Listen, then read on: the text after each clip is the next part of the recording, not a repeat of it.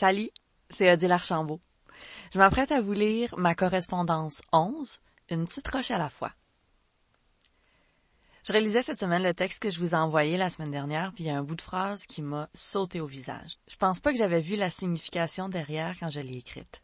C'était laisser les objets traîner comme pour laisser une preuve que je suis passé par ici et que je vis.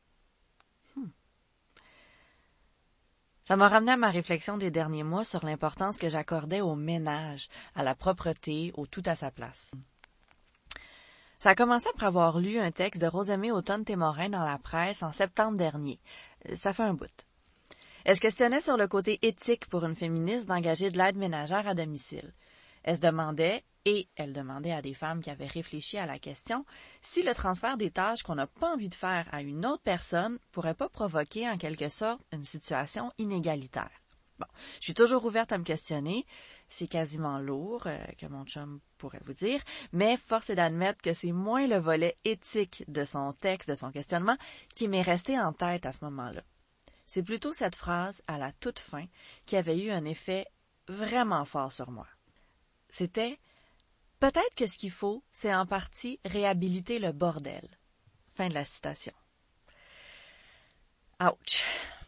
J'étais pas là, mais pas pantoute. Mais j'y travaille depuis.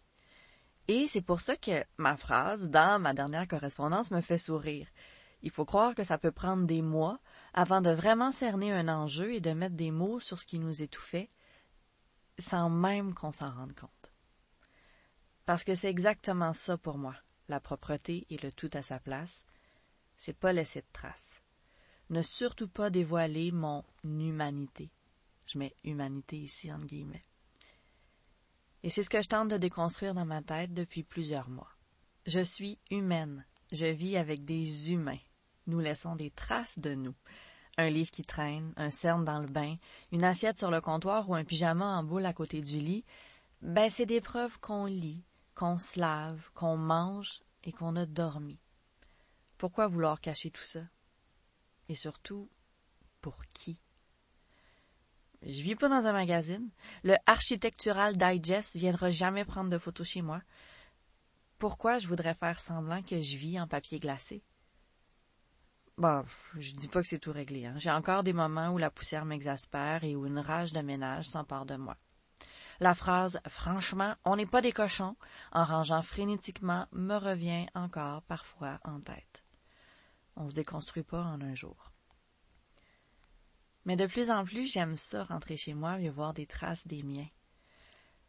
La traîne de linge sale et de serviettes semi-humides que laisse ma rêveuse de fille entre la salle de bain et sa chambre m'émeut bien plus qu'elle ne me fâche. Les petites roches de terrain de soccer synthétique dans l'entrée, j'ai fait la paix avec. Ben, parce que mon fils joue au soccer cinq fois par semaine. Fait que si je continue à fixer mes yeux là-dessus, au lieu de regarder le bonheur dans les siens, ben, je vais passer à côté de quelque chose réhabiliter le bordel. Une petite roche à la fois. Puis tant pis pour Instagram.